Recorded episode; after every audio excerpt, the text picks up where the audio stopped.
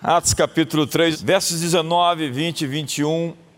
Arrependei-vos, pois, e convertei-vos para que sejam apagados os vossos pecados e venham, assim, tempos de descanso pela presença do Senhor. E envie Ele a Jesus Cristo, que já vos foi pregado antes Convém que o céu permaneça, o retenha, até os tempos da restauração de todas as coisas pelas quais falou Deus pela boca de todos os seus santos profetas desde o início. Vamos de novo, verso 21. Convém que, os, que no céu ele permaneça até os tempos da restauração de tudo, dos quais Deus falou pela boca de todos os seus santos profetas desde o princípio. Então, hoje, uma em cada três pessoas nesse planeta é cristã.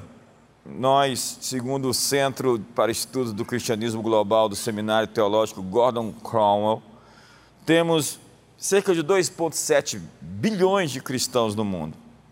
O islamismo tem entre 1 bilhão e 200, 300 milhões. O hinduísmo e o budismo têm adeptos de centenas de milhões. E nós crescemos mais rápido do que a taxa de natalidade, acredite. Há mais cristãos vivos na terra do que cristãos que morreram e estão no céu. Algumas projeções marcam um crescimento para os próximos anos em mais de 100 milhões por ano e depois só aumentam depois disso.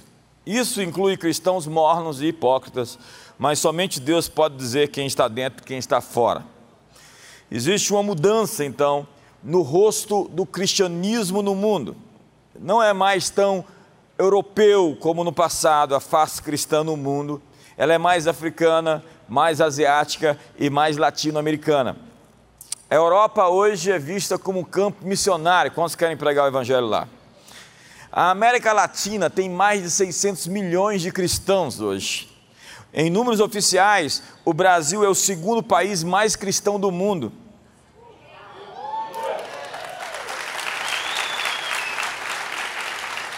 Eu digo em números oficiais, porque outro dia o Instituto Gallup fez uma pesquisa e mostrou que a Indonésia, que é o país mais muçulmano do mundo, tem cerca de 30% de cristãos. Eu digo em números oficiais porque a igreja da China, como todos os números chineses que não são confiáveis em absolutamente nada, ela é muito maior do que se fala.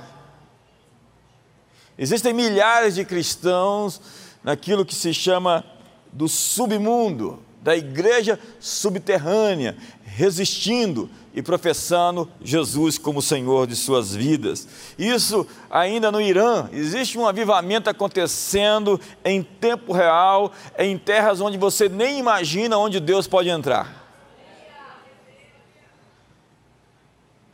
O novo rosto do cristianismo é muito mais simpático, apaixonado, emocional e é centrado no Espírito Santo.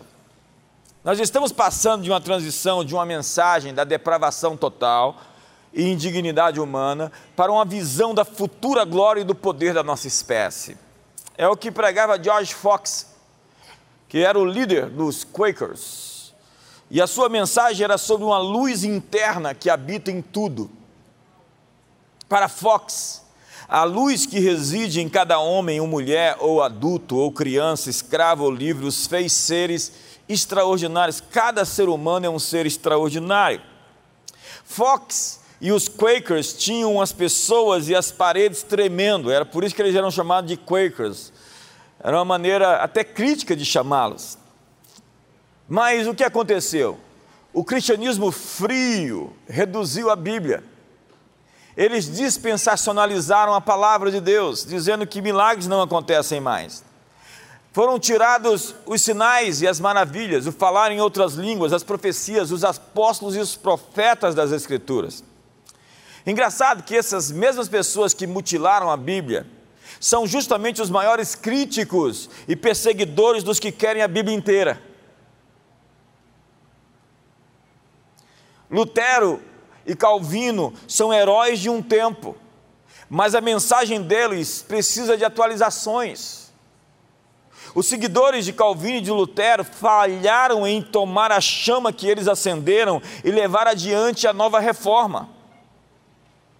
A nova geração deveria dar um novo passo. O novo rosto da fé cristã no mundo está sendo mudado.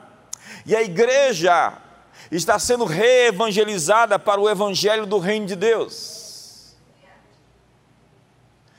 A mentalidade do reino é sobre ser sal da terra, influenciando a sociedade.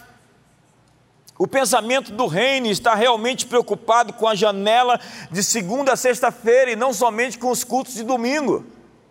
É sair daqui, desse quartel-general que se chama igreja, e ao mundo amanhã e o restante da semana, sendo luz do mundo e sal onde você estiver na sua esfera não é um cristianismo que simplesmente aparenta ser espiritual e cheio de muitas graças e virtudes, e lá fora o testemunho se perde. Não, pelo contrário, é onde você é capacitado para amar os não amáveis, é onde você é capacitado para curar enfermos e expulsar demônios, é onde você é capacitado para ser uma testemunha de Jesus, falando o que você ouviu, o que você viu e o que ele fez na sua vida. Sabe, esta é a era da restauração de todas as coisas. Nós estamos vivendo em tempo real o momento previsto, vaticinado, profetizado pelos antigos profetas, em que Deus vai restaurar tudo à nossa volta. O reino é o domínio de um rei, o reino do céu na terra. Então, Mateus 24, verso 14 diz que será pregado o evangelho do o evangelho do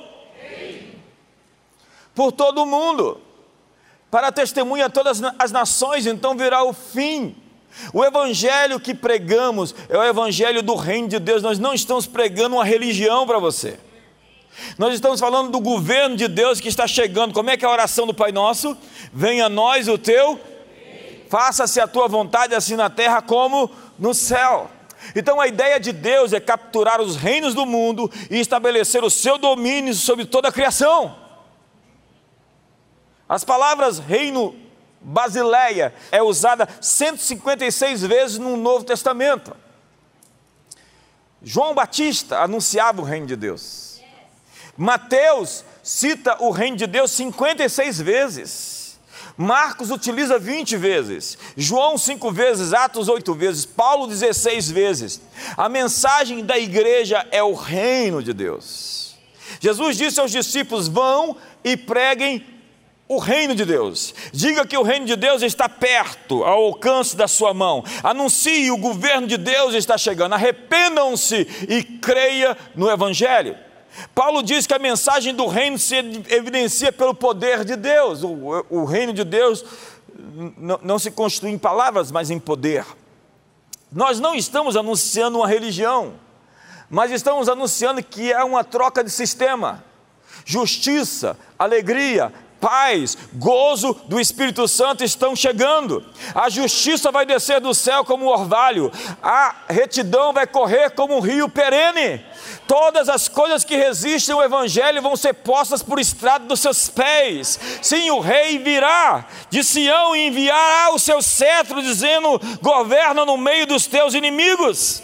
Apocalipse 11, verso 15 diz: e o sétimo anjo trocou a trombeta e houve no céu grandes vozes dizendo: O reino do mundo, deste mundo, se tornou de nosso Senhor e do seu Cristo, e ele reinará pelos séculos dos séculos.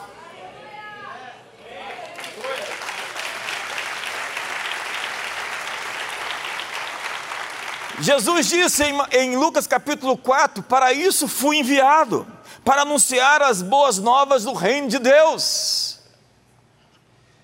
Sabe, ele disse: Eu sou a porta, o caminho que abre para a entrada do reino. A salvação é o meio de você entrar no reino. Colossenses diz que nós fomos transportados do império das trevas para o reino do Filho do seu amor. Nós estamos falando de uma cidadania legal. A oração do Pai Nosso reza o governo de Deus vindo. Mas, contudo, entretanto, a maioria dos púlpitos hoje está pregando uma outra mensagem. É incrível como que nós estamos pregando outra mensagem que não é o governo de Deus chegando. Há mesmo pregadores pregando que o governo do mal está vindo. A mensagem deles é de trevas. A publicidade que eles fazem é da escuridão. E você dá audiência.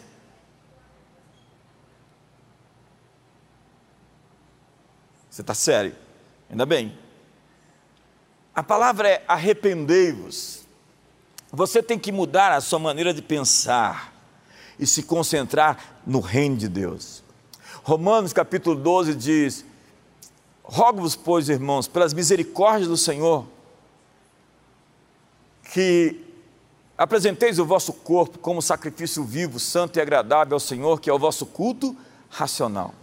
E não vos conformeis com este século, mas transformai-vos pela renovação da vossa mente, para que experimenteis qual seja a boa, agradável e perfeita vontade de Deus. O que o texto está dizendo, você precisa renovar a sua mente para encontrar a vontade de Deus. Ok? Conformar é a palavra sustematizos, que significa esquemas ou sistemas Trata-se de dogmas, doutrinas fechadas, bitoladas. Nós temos que sacrificar as vacas sagradas da nossa experiência doutrinária cristã. E transformar é uma mudança radical. A mensagem do reino é sobre um resultado final muito superior àquilo que foi começado no Gênesis. O chamado da igreja é estabelecer o senhorio de Jesus Cristo. É dizer, tudo vai se dobrar, você vai se dobrar. Chega lá para o seu chefe, cuidado para não ser demitido, e fala, você vai se dobrar em nome de Jesus. Chega para o seu marido essa noite e fala, você vai se dobrar. Ou vai ser dobrado. A propósito, tudo nesse universo que não quiser se dobrar, vai se dobrar, porque todo joelho se dobra e toda língua confessa que Jesus é o Senhor. Então, a igreja não deveria ser a voz do medo. Nós abrimos o livro de Apocalipse e ficamos com medo. A palavra é, Apocalipse é revelação é a revelação da vitória do Cordeiro sobre todos os seus inimigos. Então, quando você abrir o livro de Apocalipse, você deveria ficar empolgadíssimo, porque a igreja é a voz da esperança.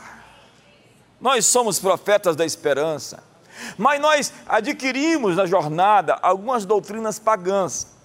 Uma delas é a visão de que o mundo material é mau. Isso é gnosticismo. Isso é platonismo. Então, o mundo espiritual é bom, o mundo material tem que ser destruído. Olha o que diz Isaías: Deus não criou a terra para ser o caos, mas para ser habitada. Jesus disse: Os mansos herdarão a terra. Eu pensei que herdariam o céu. Salmo 115, verso 15 diz: Os céus são os céus do Senhor, mas a terra deu a ele aos filhos dos homens. Ah, obrigado, olha lá. A terra deu a ele a quem? Quantos são filhos de algum homem, nasceu de algum homem? Quantos não são ETs, nasceram nesse planeta devidamente por uma mulher? Muito obrigado. Então Deus diz: habita na terra, faz o bem e serás seguro.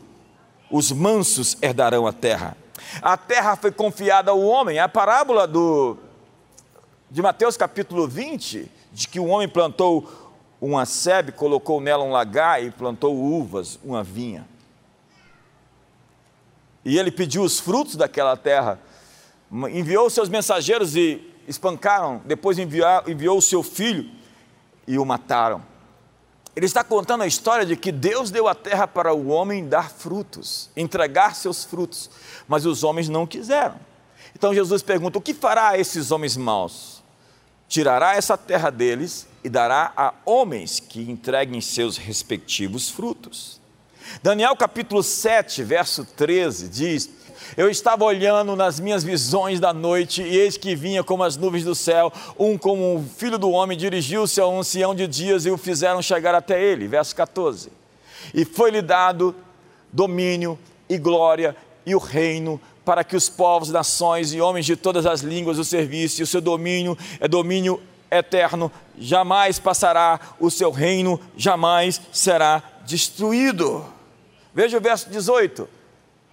Mas os santos do Altíssimo receberão o reino e possuirão para todo sempre, de eternidade a eternidade. Veja o verso 27 o reino e o domínio e a majestade dos reinos debaixo de todo o céu serão dados ao povo dos santos do Altíssimo, o seu reino será reino eterno, e todos os domínios o servirão e o obedecerão. Jesus disse: Ide por todo o mundo e fazei discípulos de todas as nações, batizando-os em nome do Pai, do Filho e do Espírito Santo. Eis que estou convosco, ensine-os a guardar todas as coisas que eu vos tenho ordenado. Eis que estou convosco todos os dias, até a consumação dos séculos. Jesus disse: Não temais, ó pequeno rebanho, porque foi do agrado do Pai lhes dar o seu reino. O reino, no entanto, não chegou como foi visto da maneira que Daniel o viu. Lá no capítulo 2 de Daniel, a Bíblia fala, agora você está rápido, hein? Parabéns. Que Nabucodonosor teve uma visão de uma estátua, representava os reinos, os sistemas, os impérios, os governos desse mundo. Então veio uma pedra cortada sem auxílio de mãos, pode voltar o texto lá. E essa pedra derrubou aquela estátua e depois de derrubá-la e fazê-la em pó, ela começou a encher a terra. Toda a terra estava sendo cheia com essa pedra. Mas nos dias desses reis, o Deus do céu suscitará um reino que jamais será destruído. Esse reino não passará a outro povo, esmiuçará e consumirá todos esses reinos, mas ele mesmo subsistirá para sempre. E como viste que do monte foi cortada uma pedra sem auxílio de mãos, e ela esmiuçou o ferro, o bronze, o barro, a prata e o ouro, o grande Deus fez saber ao rei o que há de ser futuramente, certo é o sonho e fiel a sua interpretação. Estamos falando outra vez do reino de Deus. Esse sempre foi o plano original de Deus. Deus não desistiu. Quando Deus comissionou o homem, Deus disse: Sede fecundos, multiplicai-vos, enchei a terra, dominai sobre os peixes do mar, sobre as aves do céu, sobre os répteis que rastejam sobre a terra. Deus fez um homem como extensão do seu domínio, do seu governo que é o homem que o estimes, o filho do homem que o visites, fizeste por um pouco menor do que Deus, de glória e de honra o coroaste, lhe deste domínio sobre a obra das suas mãos e sobre seus pés, tudo lhe pusestes. Deus fez o ser humano como um rei nesse planeta. Nós não somos mendigos no palácio, nós fomos colocados nesse planeta para dominar, para governar, nós somos a extensão do braço de Deus.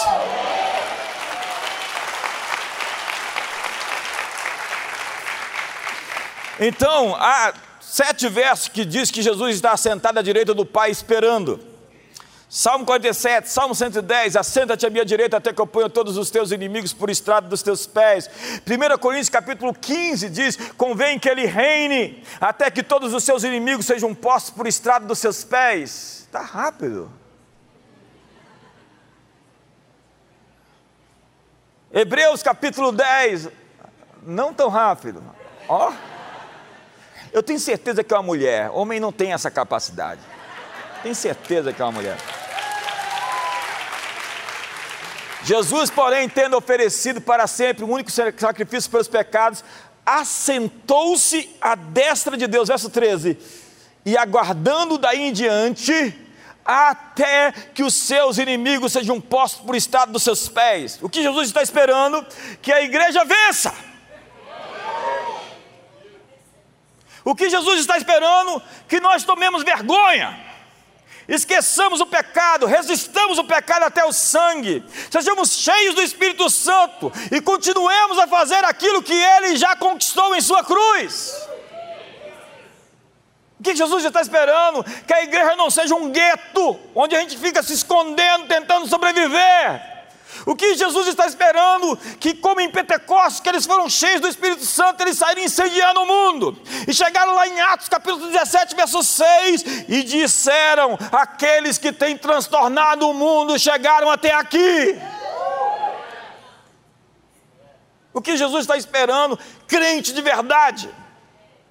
Então, não esses crentes mais ou menos. Agora, o reino está operando silenciosamente, sem ser reconhecido.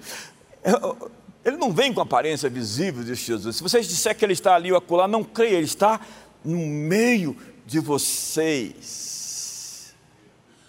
Secretamente está operando para que, ao final, venha em poder e glória. Então, Jó capítulo 38 diz: Acaso, desde que começaram os teus dias, desde deste ordem, ordem à madrugada, ou fizeste a alva saber o seu lugar? Deus está questionando Jó, dizendo: Ei, você pode comandar o nascer do dia? Você pode ordenar que amanheça? Ele está dizendo: Eu posso. Quem pode trazer sobre nós o despertar do dia? Nós temos um convite de Deus para provocar um novo dia. A mensagem sobre o surgimento, o nascimento do Messias é: Ele trará a salvação nas suas asas, o sol nascente nas alturas. Você pode ver que o símbolo do sol é o símbolo do nascimento de um dia que sempre está presente entre os antigos cristãos. Eles acreditavam que Jesus veio ao mundo para iluminar as nossas trevas. E isso não era uma coisa futura, isso é uma coisa que já tinha acontecido. Mas hoje o que nós temos? Nós temos gente alienada com as coisas profundas de Satanás. A Bíblia diz que Jezabel amava estudar as coisas de Satanás, do diabo. Tem gente que é obcecado, obstinado pela escuridão.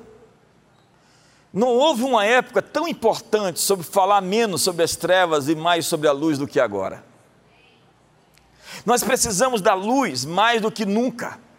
Enquanto existe gente fazendo promoção das trevas. Quantas horas são no relógio de Deus? Hoje nós começamos o novo, o último mês do calendário judaico, Elu, dia 25 de setembro muda de ano, 5.783 será um novo ano.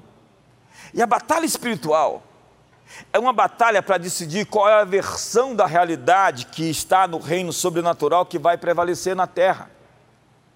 Entenda, há uma colisão acontecendo de principados para decidir quais ideias vão se materializar na terra.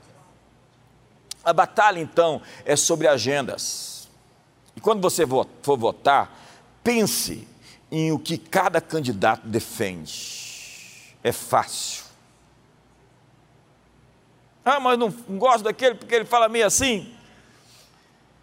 O que cada candidato defende é a coisa mais importante. Não vote um candidato abortista. Não vote um candidato que quer cancelar a família. Como a família existe o céu e o inferno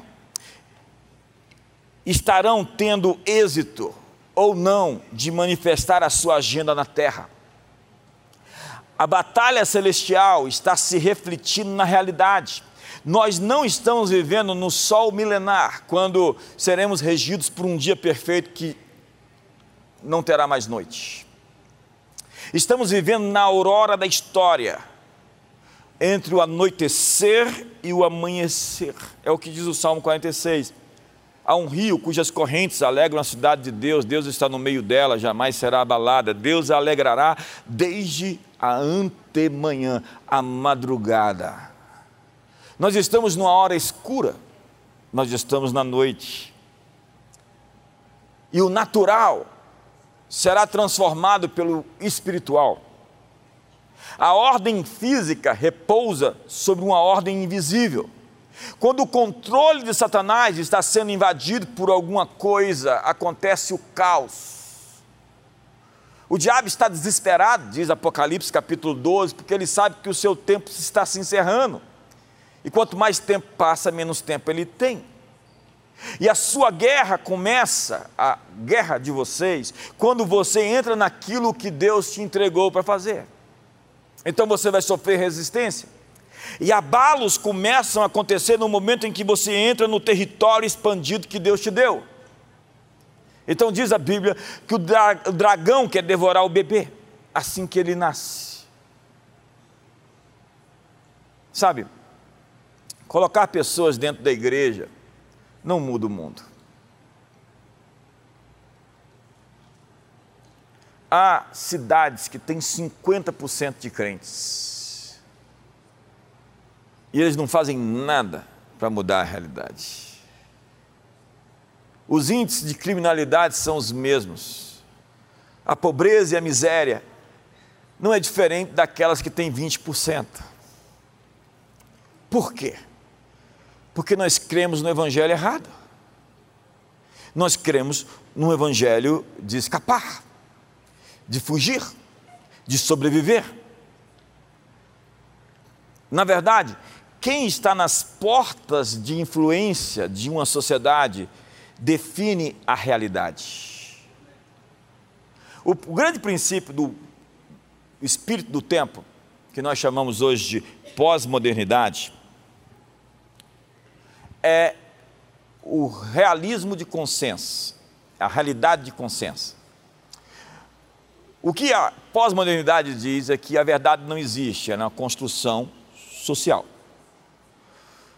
Isso é uma rebelião basal contra o patriarcado opressor. É, a revolta de Satanás no céu veio para a terra e a revolução é contra Deus o Pai. Tudo é um jogo de poder onde não existe mais indivíduo. Todas as pessoas têm que ser identificadas por um grupo, uma minoria.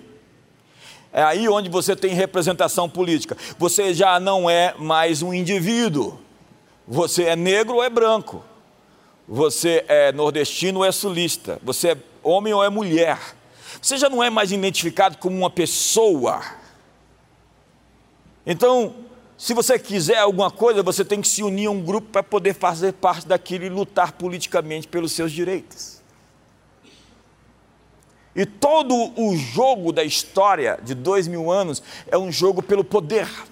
Então não adianta discutir com os opressores, não há conciliação, nós temos que derrubar o sistema. Entenda que tudo isso é a reinvenção da humanidade. Então o homem não pode ser mais viril, não pode ser forte, porque isso é tóxico.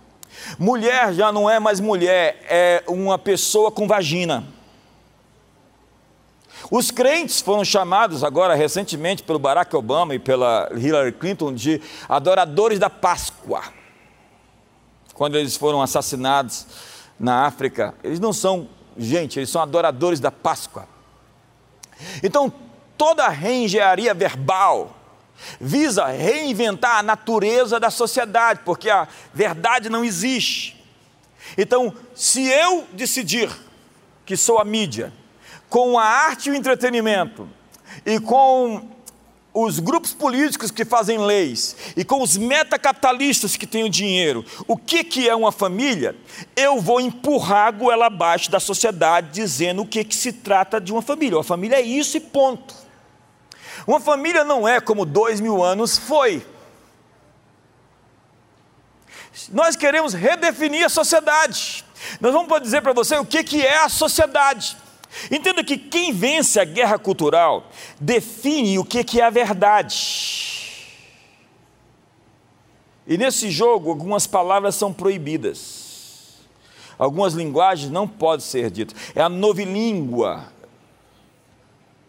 Você conhece George Orwell, 1984.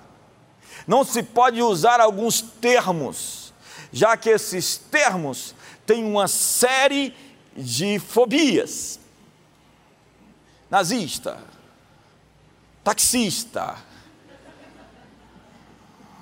Você sabe. Então entenda: se nós não nos posicionarmos dentro de uma perspectiva política, econômica, social, eles vão dizer para os nossos filhos o que, que os nossos filhos têm que acreditar vão empurrar a goela abaixo da gente que um homem adulto pode fazer sexo com a criança. uma sociedade de homens fracos vai aceitar que crianças façam sexo com adultos. Enquanto houver homem no Brasil, isso não vai acontecer.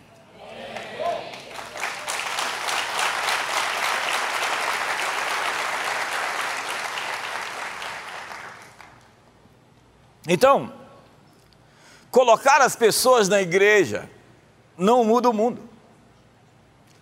Nós precisamos de um tipo de crente, um crente militante, um crente cheio do Espírito, um crente que dá o testemunho, que manifesta o reino de Deus onde chega. Nós precisamos mais do que salvar pessoas, precisamos salvar a cultura. Mas hoje, estamos em trevas profundas, é noite, e precisamos de um amanhecer.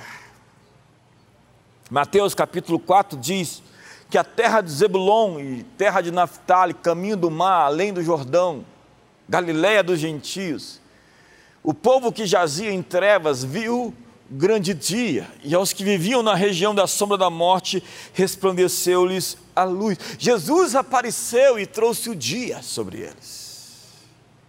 Nós vimos a escuridão nesses dias de maneira incomum, e nós precisamos mostrar às pessoas o amanhecer, dizer que a noite foi escura demais. Acenda a luz, por favor Segure mais um pouco, porque vai amanhecer. Se você não se voltar a essa palavra, você não verá o amanhecer, diz a Bíblia, porque nós, a igreja, carregamos o amanhecer. E Deus questiona Jó: quem dá ordens para o nascer do dia? Quem é capaz de dizer que a alva tem que brilhar? O Evangelho é a luz que faz o dia nascer sobre as pessoas. Aconteceu contigo? Aconteceu comigo. O Evangelho é a conclusão da história, que não é utópica, é cristópica. A salvação não é simplesmente para alguns gatos pingados, é para todos os gentios. Ele não é somente o Messias de Israel, ele é o Messias do Brasil, ele é o Messias da América Latina, ele é o Messias da África, ele é o Messias da Ásia, ele é o Messias da Europa, ele é o Messias de todas as nações. As nações me aguardam. A obsessão de Deus é pelas nações. Deus ama as nações.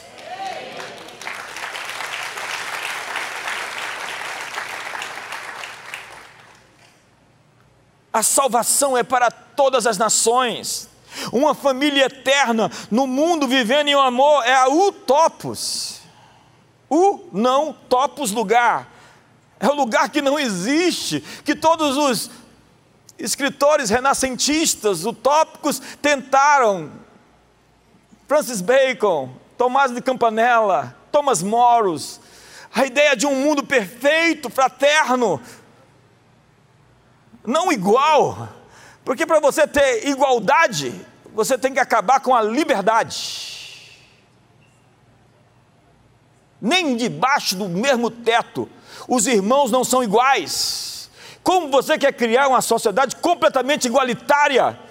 Essa é só mesmo violentando as pessoas, acabando com as suas liberdades, que você vai ter um mundo onde todo mundo quer ser John Malkovich. Soldadinhos de chumbo, somente um tijolo na parede, como dizia o poeta Pink Floyd. E a transformação é da terra no céu. Olha a oração do Pai Nosso: faça-se na terra como no céu. Faça-se na terra como no céu, faça-se no Brasil como no céu, faça-se em Brasília como no céu, faça em minha casa como no céu, faça na comunidade das nações como no céu. A ideia é que Deus quer invadir esse mundo, Ele quer celestializar a terra. Essa é uma mensagem muito séria. Ela é assim, é, a introdução da nossa conferência global. Ei, está renascendo, o mundo está surgindo, o mundo esplêndido está chegando. Vai amanhecer, senhoras e senhores, vai amanhecer. Eu acho que você não está entendendo. Vai!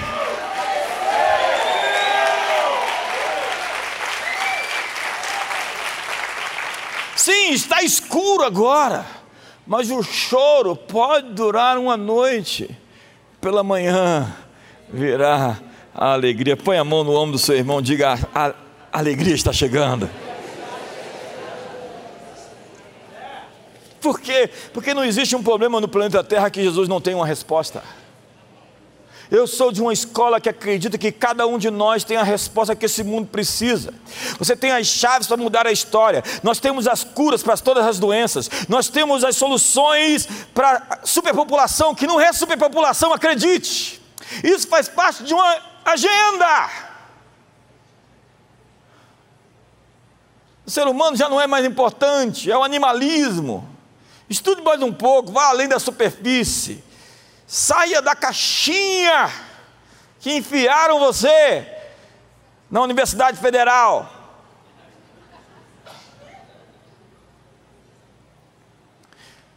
Arrependei-vos, mude a sua perspectiva da realidade. Isaías capítulo 8. Deus fala: se eles não consultarem a mim, mas consultarem os que cheireiam, consultarem os mortos, consultará os mortos em favor dos vivos, a lei e ao testemunho, e se eles não disserem assim, não verão a alva, eles não verão o dia amanhecer, se eles não forem para a lei e para o testemunho. A solução desse mundo continua sendo esse livro. Foi aqui que as universidades surgiram, foi aqui que direitos humanos surgiram, foi aqui que essa sociedade brilhante, que essa economia de mercado surgiu, foi aqui que tudo que é sagrado, que é mais santo, que a família, como nós a conhecemos, surgiu. Ei, tira as sandálias dos seus pés, porque o lugar que você está pisando é santo. É incrível, porque nós temos o precedente na história de uma Europa que foi varrida por um avivamento, onde os povos bárbaros ajoelharam diante do carpinteiro de Nazaré. Imagina que loucura! Aquele continente inteiro se tornou cristão. O Dan Brown vai falar que foi uma conspiração, onde aqueles pescadores e homens iletrados arrumaram um jeito de dizer que Jesus tinha saído do túmulo e ressuscitou. Imagina se tem uma mensagem mais estranha do que Deus veio ao mundo, foi crucificado em uma cruz e ressuscitou no terceiro dia. Essa história não tinha como vingar se os sinais não seguissem os que creem, porque a pregação do reino segue os poderes do mundo vindouro. Quando você anuncia o reino de Deus, acredite, os anjos vão seguir você. Quando você anuncia o reino de Deus, acredite, o câncer vai se dobrar diante dessa mensagem. Quando você anuncia o reino de Deus, suas contradições internas vão entrar em conexão com a realidade de Deus e o mundo. Quando você anuncia o reino de Deus, qualquer coisa contra você vai se dobrar diante de você. Quando quando você anuncia o reino de Deus, você anuncia a coisa mais poderosa que existe nesse universo.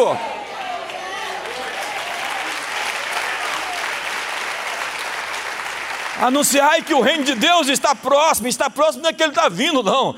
Está próximo é que ele está aqui, ó, perto, bem perto, está próximo. E nós temos o precedente da reforma protestante. Genebra, Alemanha, Orlando, Escócia, a Europa inteira outra vez foi invadida.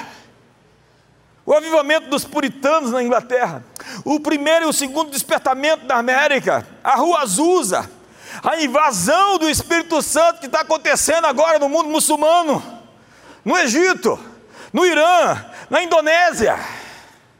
Ei, Jesus está vivo e ativo no planeta Terra. O carpinteiro está vivo e está andando, como andou na Judéia e Samaria e na Galileia. Ele está andando nesses corredores hoje, passando em revista as tropas de guerra. Ele está andando nas ruas de Brasília. Ele está andando no Planalto Central. Ele está entrando nas nações. Ele está invadindo o mundo. Ele vai tomar o que é seu ele vai receber a recompensa dos seus sacrifícios. Esse mundo não pertence ao anticristo, ele é de Cristo. Para de pregar o anticristo. Mas não tem o anticristo, o anticristo é um detalhe. Não grite o que a Bíblia sussurra.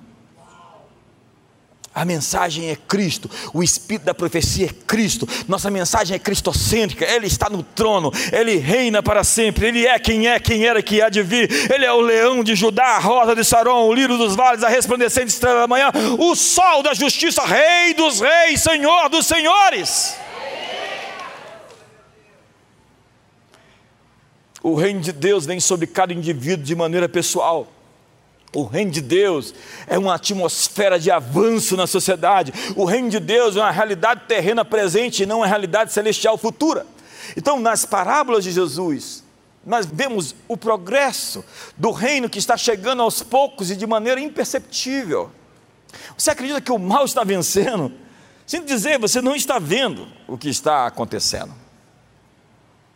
O mal está crescendo, as trevas cobrem a terra, sim, mas sobre ti está nascendo a glória do Senhor resplandecente.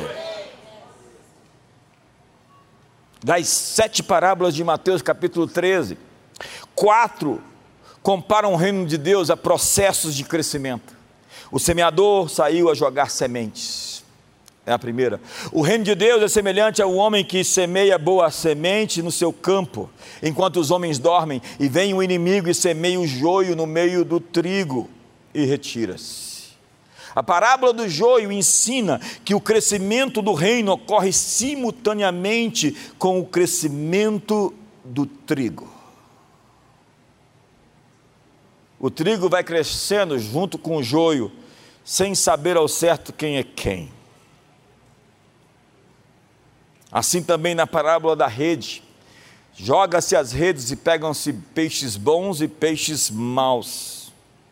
Então os anjos separarão no dia do juízo os maus dentre os justos. Na parábola do grão de mostarda, a menor das sementes, ela se transforma numa árvore que abriga as aves dos céus, uma pequena semente, a menor delas, que se transforma em uma árvore. O reino de Deus vai crescendo.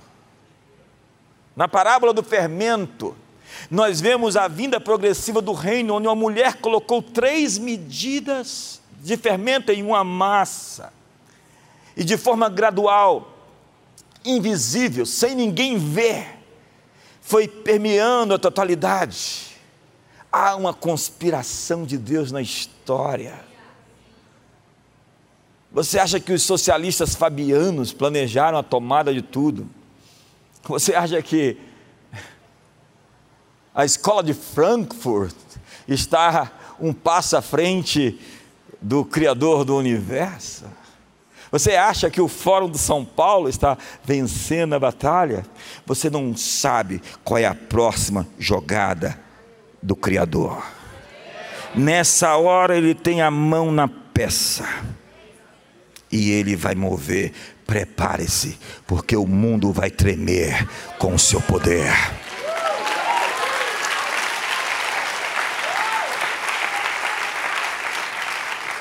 O crescimento gradual é acompanhado por crises. No reino, nós não estamos livres dos males. Nosso crescimento vem mediante contratempos e dores de parto, é por dores de parto que vai nascer um novo mundo. Então, escravidão, poligamia, opressão das mulheres, sacrifícios de crianças, tirania, faz parte da história e que estão sistematicamente sendo vencidos.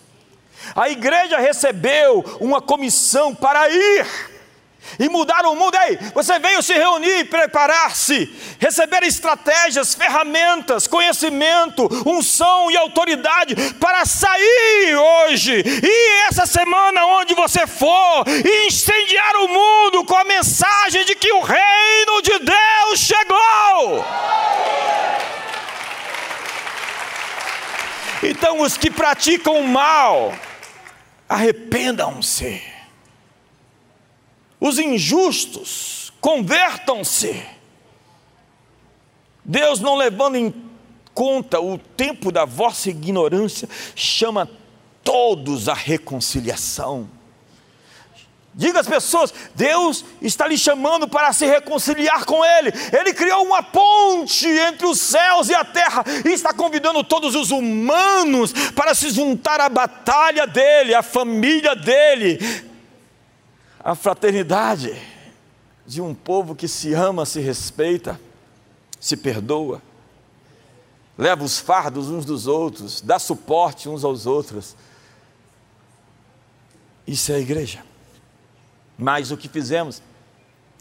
Nós revisamos a fé cristã e a teologia para se adaptar ao mundo moderno. Foi isso que os cristãos fizeram no iluminismo. Nós tentamos fazer o cristianismo uma opção intelectual viável. A religião, então, se tornou um direcionamento ético. Vá em cada capital europeia e você vai ver no centro da cidade uma basílica, uma catedral gótica uma igreja cristã lá em Basel, Basileia, a cidade é chamada de reino. Em Genebra, veja quem está lá, a Catedral de Saint-Pierre, de João Calvino. Veja na Alemanha, o tanto de igreja. A vida girava em torno da igreja. Foi assim que esse mundo foi construído. A igreja tinha os grandes cientistas: Copérnico, Galileu Galilei, Kepler, Isaac Newton chamavam o carpinteiro de Senhor. O quinto evangelho, Johann Sebastian Bach, a música, as canções, as sinfonias foram em homenagem a ele. A engenharia, os avanços, esse mundo, hoje querem tirar os símbolos cristãos da sociedade, tem que fazer tábula rasa mesmo, tem que acabar com tudo, porque tudo que se pisa está pisando na obra de dois mil anos daquele que morreu no Monte Calvário. Então, sacrificaram os fundamentos da fé para que a fé fosse aceita, criaram a teologia liberal. Mas o fascismo nazista, o comunismo bolchevique, as duas guerras mundiais do século XX, a era dos extremos, segundo Eric Hobsbawm, destruíram a esperança. Então o que a igreja fez? Passou a ler a Bíblia com uma perspectiva pessimista da cultura. Aguardamos o tempo da destruição de todas as coisas e não o tempo da restauração de todas as coisas. Nós não vamos ter um fim do mundo, vamos ter um fim de uma era. Então temos a cultura da desesperança. E muitos pastores ficaram aficionados às calamidades, tsunamis, anticristos, bestas, guerra nuclear. E muitos, para fugir da realidade, preferem morrer, ir para o céu, ser arrebatados. A nossa bendita esperança, que é o retorno de Jesus, se tornou na bendita fuga. A igreja não está enfrentando o inimigo, a igreja está tentando sair e ir embora. O negativismo trouxe uma nova escatologia, a escatologia é o estudo dos dias finais, a imortalidade, céu inferno. E ela não é periférica ou neutra, como alguns acreditam. A percepção escatológica afeta todos os movimentos de um homem, de uma comunidade. E nós temos três linhas que representam três visões sobre o futuro. A linha dispensacionalista, totalmente reta, onde o mundo foi cortado em dispensações. Então, ali, pelo ano zero, quando Jesus morreu no ano 33, começou a era da graça. Então, tem uma outra fração de sete anos lá no futuro, que vai se chamar do retorno da lei. O tempo de angústia de Jacó, a grande tribulação, para depois voltar. Isso é o mundo dispensacionalista. Nós temos uma segunda visão, que é a visão restauracionalista. É a visão de restauração. Acredite, eu fui criado nessa visão dentro das comunidades evangélicas. Tinha um livro chamado Verdades Atuais, e todas as comunidades evangélicas do Brasil estudaram esse livro, as antigas. Então, o mundo estava muito bem, aconteceu, a igreja chegou, subiu e de repente ela começou a cair. Ela declinou, ela se vendeu, ela casou com o Estado, houve. Constantino é, misturou doutrinas estranhas ao cristianismo, misturou o paganismo com o cristianismo, então houve essa apostasia, e depois a igreja começou a descobrir as verdades, a reforma protestante, o avivamento de cura, o derramar do Espírito, as missões, então está num movimento de restauração. Então, nós temos uma linha reta, o dispensacionalismo, e temos essa linha de quem vai subindo e depois cai e depois vai voltando.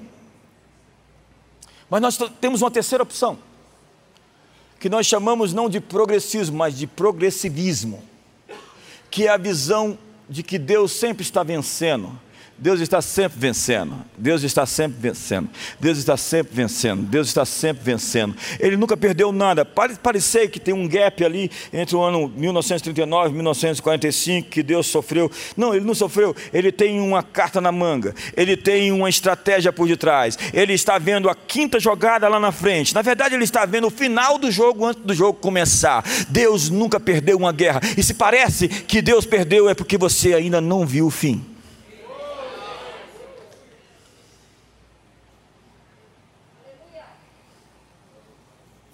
A primeira visão roubou o propósito da igreja. Escapismo, fatalismo, ausência de poder.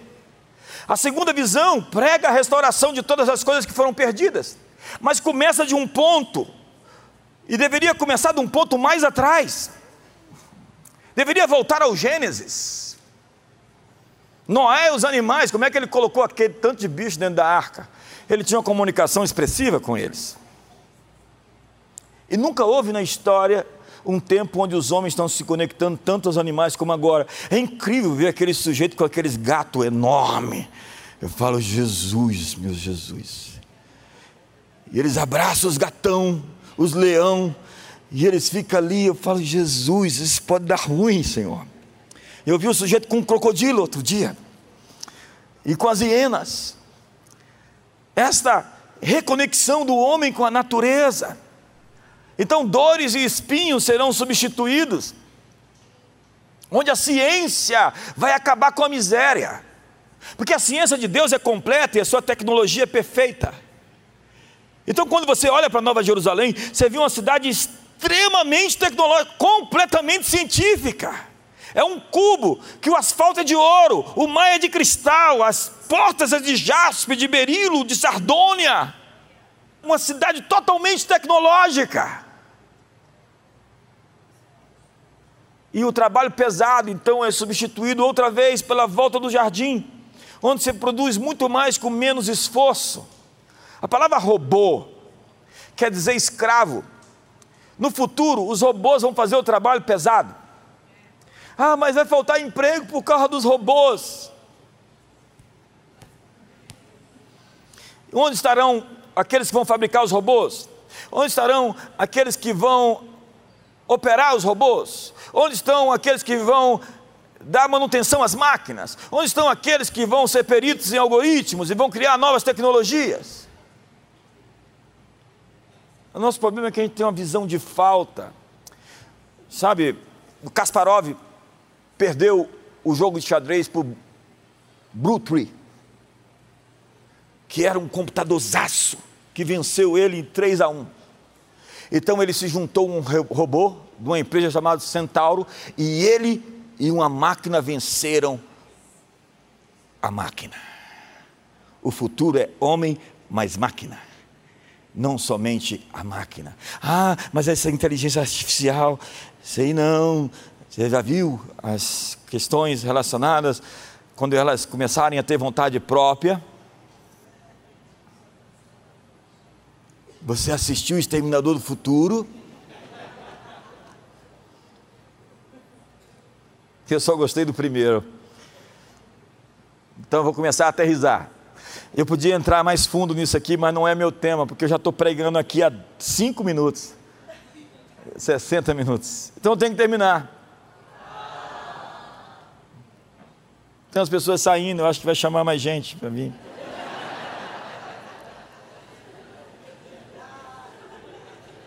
Fala que ainda dá tempo, eu ainda vou pregar mais 10 minutos.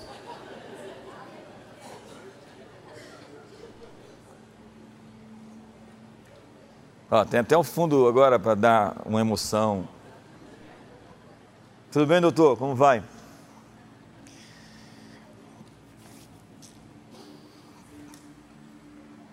Então diz a Bíblia.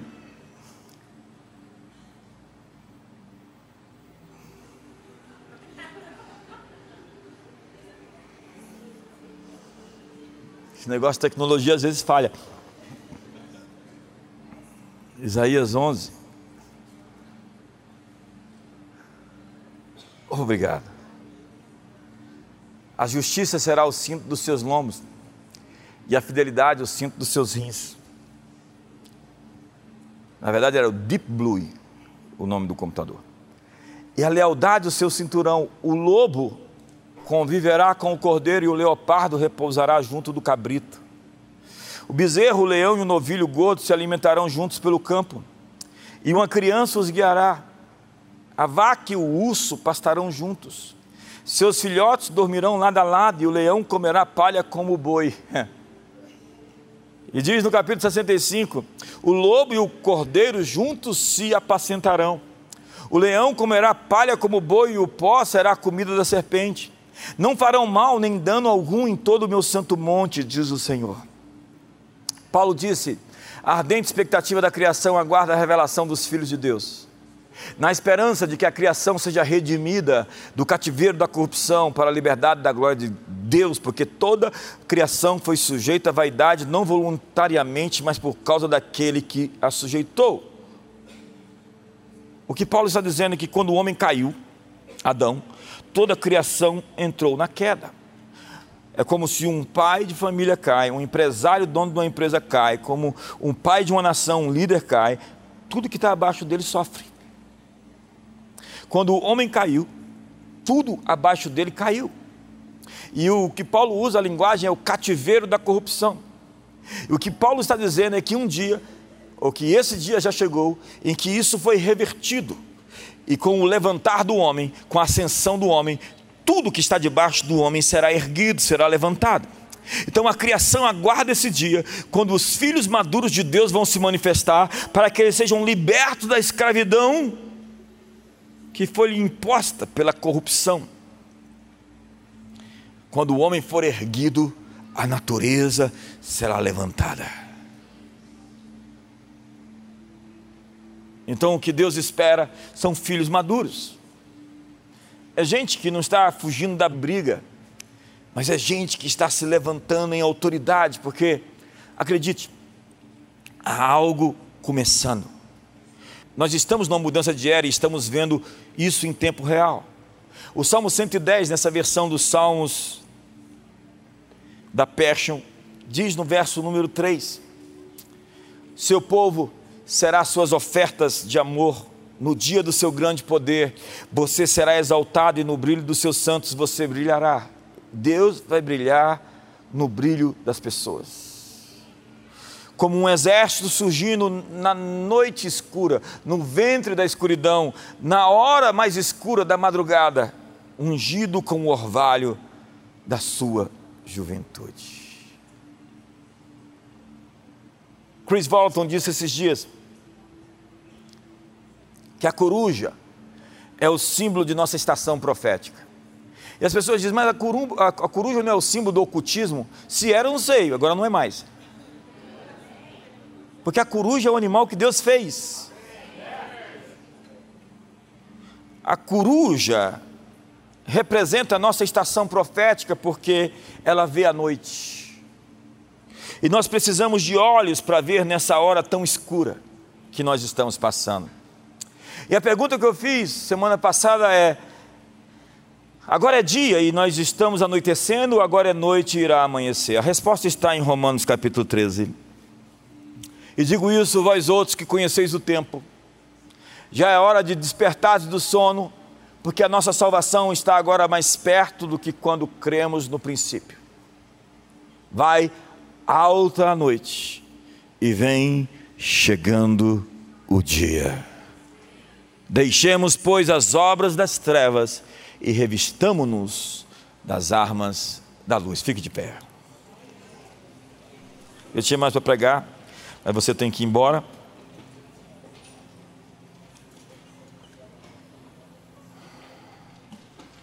Charles Hodge disse: a igreja militante de hoje tem se tornado a igreja triunfante de amanhã.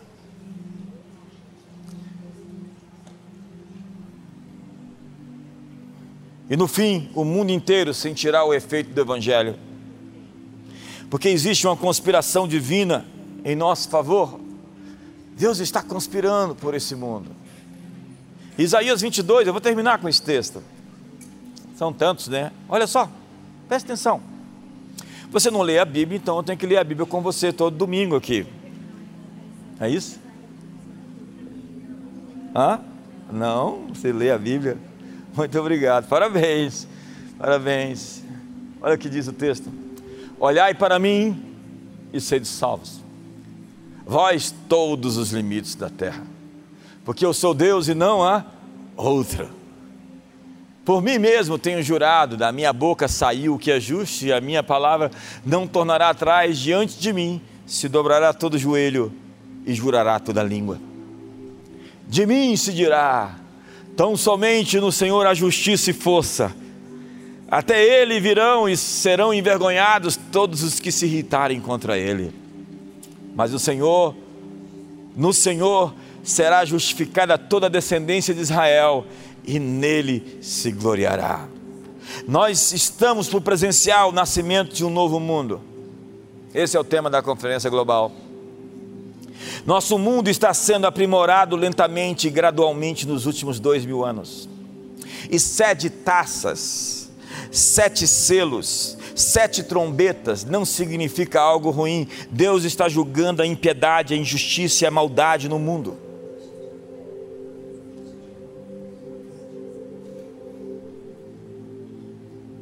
E a igreja pode pedir para ele fazer isso.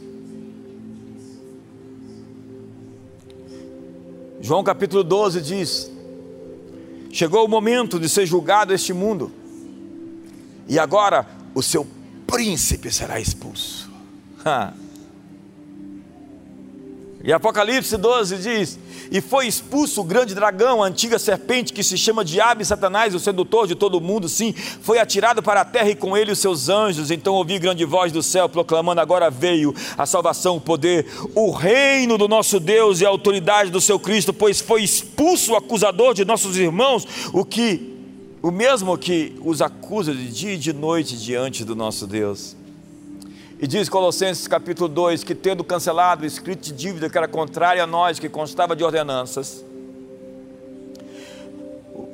removeu inteiramente, encravando na sua cruz e despojando os principados e potestades, publicamente os expôs ao desprezo, triunfando deles na cruz. Ah, o inimigo vai tentar a sua última cartada? Obviamente que sim mas ele só vai tentar, porque não tem mais pequeno rebanho, porque foi do agrado do Pai lhes dar o seu reino. Você pode fazer ser fraco, você pode parecer não ter forças, você pode parecer na minoria, você pode parecer menor.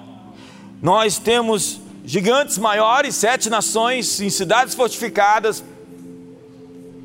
Mas se o Senhor se agradar de nós, nós os comeremos como se come o pão, foi-se deles o seu amparo, foi-se deles a sua segurança. A terra é o estrado dos seus pés, assenta-te à minha direita, e todos os inimigos serão postos por estrado dos seus pés. Seus inimigos hoje estão em retirada. Eu quero que os varões levantem mãos santas, sem ira nem animosidade. Levante as suas mãos hoje. E hoje exerça a autoridade que você tem para confrontar o mal, Você parece que está em recuo. Comece a avançar. Porque a vida segue em frente, para frente, adiante. Você terá maiores conquistas nos próximos meses. Há um libertar de recursos, um liberar de autoridade, de graça, de conhecimento, de relacionamentos. Deus está investindo em você e nos seus sonhos, Ele está lhe fazendo apto a herança que te foi destinada. Ele nos fez idôneos a parte que nos cabe da sua herança nos santos, na luz. Ele nos fez capazes de possuir o que é nosso. E há tanto para você hoje. Quando você viaja, você recebe um ticket porque você enviou uma bagagem. E você recebe a sua bagagem lá do outro lado com aquele ticket. Deus te deu um ticket. Quando ele te enviou para esse mundo, ele te enviou com uma bagagem Existem coisas destinadas a você. Apresente o ticket do céu na terra, porque você vai fazer a retirada das coisas que são suas. Há coisas que são suas desse mundo para você cumprir a sua missão na vida. Recursos, pessoas, dons, habilidades, sonhos, inteligência, capacidade, graça está vindo abundante. O perdão é seu, a misericórdia é sua. Deus não se lembra dos pecados que você se arrependeu e deixou, porque você encontrou misericórdia. Siga em frente, diz o Senhor. Se você está caído, levante-se, arrependa-se, para que venha sobre você tempos de refrigério. Pregue as boas novas do reino de Deus, porque Deus está lhe dando o aval, a permissão, Ele está assinando embaixo e está dizendo: Você é meu, e eu tenho uma parceria com você nesse mundo. Quando filhos nascem, eles pedem coisas para os pais. Quando eles crescem e se tornam maduros, eles entram no negócio do pai. Jesus disse: negociai até que eu venha. O que Deus requer dos seus filhos é que seus filhos entrem no seu negócio, que é trazer o seu reino a este mundo. O negócio de Deus com esse mundo é trazer justiça, alegria e paz. O negócio de Deus nesse mundo é transformar a realidade com seus valores. Não é simplesmente pregar uma religião e tentar morrer e ir para o céu. É muito, muito além disso. Então receba a couraça da justiça receba o cinturão da verdade, receba o capacete da salvação, os calçados da paz, o escudo da fé, a espada do Espírito. Deus está te cercando com um círculo de fogo por todos os lados, Ele está cercando a sua casa, a sua família. Deus está capacitando você. Receba uma nova unção, um novo manto, um novo vestido. Receba uma nova capacitação para os negócios, para as finanças, para os contratos, para os business que Deus tem para você você receba uma capacitação para fazer uma família edificada poderosamente de filhos cheios do Espírito Santo. Receba de Deus a força para resistir o mal, para permanecer de pé, para resistir às trevas, para expulsar aquilo que resiste você e que luta contra os planos que Deus tem para a sua vida.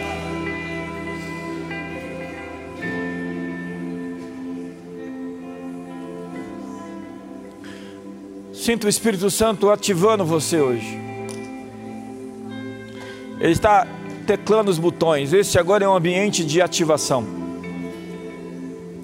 Ele está apertando e fazendo brotar do seu DNA, da sua fita genética, aquilo que ele escreveu. Você sabe, você é um livro cheio de muitas letras, e Deus está dando significado às coisas que ele pôs dentro de você e está trazendo para fora. E nos últimos dias derramarei o meu espírito, e os jovens terão visões, e os velhos sonharão, e os filhos e as filhas profetizarão. Receba o Espírito Santo para sonhar, para ter visões, para profetizar, para ter plantas, blueprints, ideias e sonhos e projetos.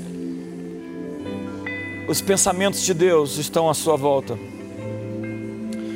Enquanto dormindo, você vai tê-los. Enquanto acordado, você vai ser visitado. Na rua, na praça, na esquina, no shopping, na igreja, onde você estiver, Deus está no seu encalço, está chamando você, Ele está tocando a trombeta e convidando você a se juntar às forças do bem, à conspiração dos céus pela terra. Ele está chamando você para uma atitude, não de recuo ou de defesa, mas de avanço ofensivo, porque as portas do inferno não prevalecerão contra a igreja. E portas é o lugar da defesa, então a igreja está em avanço batendo e dizendo: vocês não vão prevalecer. Ouça, forças do mal, vocês não vão prevalecer. Ouça, entidades das trevas, vocês não vão prevalecer. Ouça, você que nos resiste, você não vai prevalecer. Toda arma forjada contra nós não vai prosperar. Toda língua que ousa em juízo contra nós, nós te condenamos. Esta é a nossa herança, este é o nosso direito. Que do Senhor procede, forças do mal, batam em retirada, recuem, vai de retro, saia de nossa vida, saia de nossa família, saia de nossas organizações, saia de nossa cidade, saia de nosso país, deixe-nos opressões malignas, pesadelos, dor, escuridão, confusão mental, doença, enfermidade, saia desse corpo. Nós ordenamos aos demônios que vão embora, pelo nome de Jesus. Toda força diabólica seja quebrada, quebrada, quebrada, quebrada, em nome de Jesus. Eis que vos dei autoridade sobre serpentes e escorpiões, para pisardes sobre serpentes e escorpiões, para pisardes sobre o leãozinho e a serpente, e sobre todo o poder do inimigo, e nada absolutamente vos causará dano. Receba uma capa apostólica, receba um manto para ser igreja na rua no emprego, dentro de casa. Receba o revestimento de poder. Receba o amor de Deus derramado em seu coração pelas pessoas perdidas, a compaixão, a misericórdia, que se quebrem as crostras, a implacabilidade, o ressentimento, a mágoa, a amargura, seja quebrado hoje os altares de Satanás na sua vida, o pecado da pornografia, da prostituição, seja removido da sua vida, porque é dia, está chegando o dia, vai amanhecer, está amanhecendo, o sol está chegando, dissipando a escuridão, dissipando as trevas. Levante as suas mãos hoje.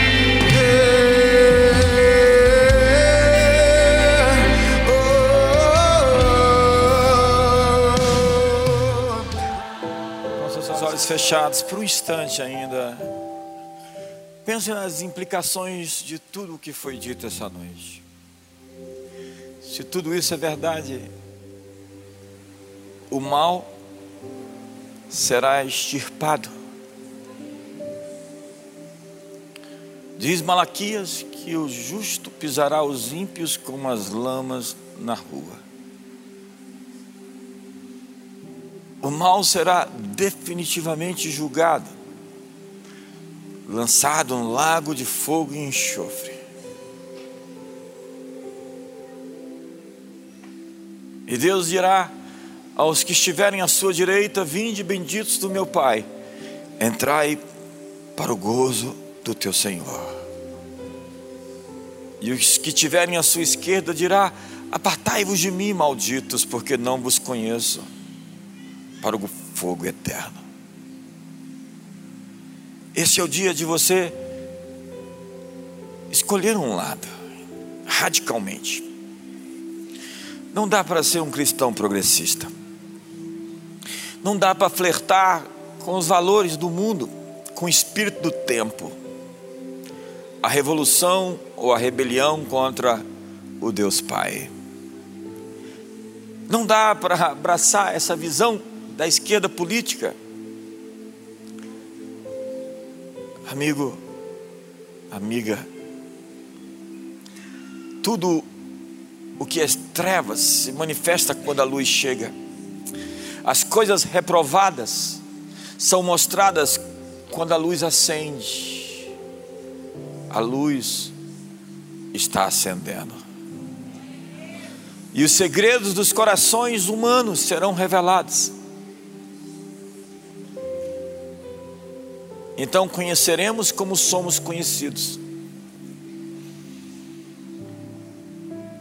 Pai, nos dá uma experiência essa semana, nos dá um vislumbre do futuro. Mostra-nos a tua glória.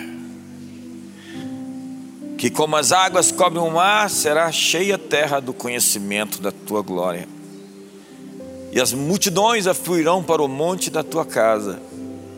E de Sião procederá a lei, de Jerusalém a palavra do Senhor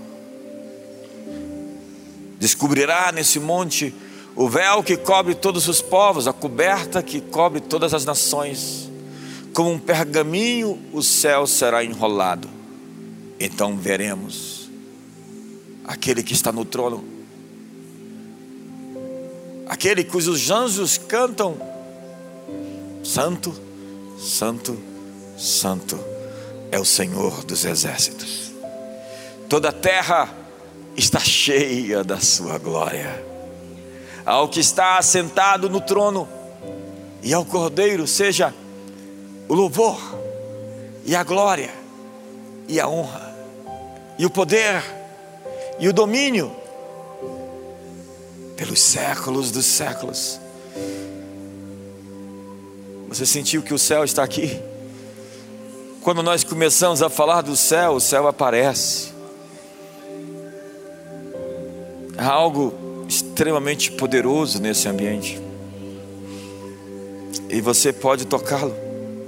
E pode viver nesse poder de milagres, de sinais, onde o impossível não existe. Onde suas finanças serão transformadas. Onde seu casamento será revestido de poder. Onde seus filhos serão protegidos, acredite. Por causa da sua fidelidade, Deus vai proteger a sua descendência. Deus vai guardá-los e vai torná-los uma descendência poderosa. Pai, muito obrigado por essa noite. Venha o teu reino, faça-se aqui na terra, como no céu. Que o amor de Deus, que a graça de Jesus e a comunhão do Espírito Santo seja sobre a sua vida. Uma ótima noite a todos.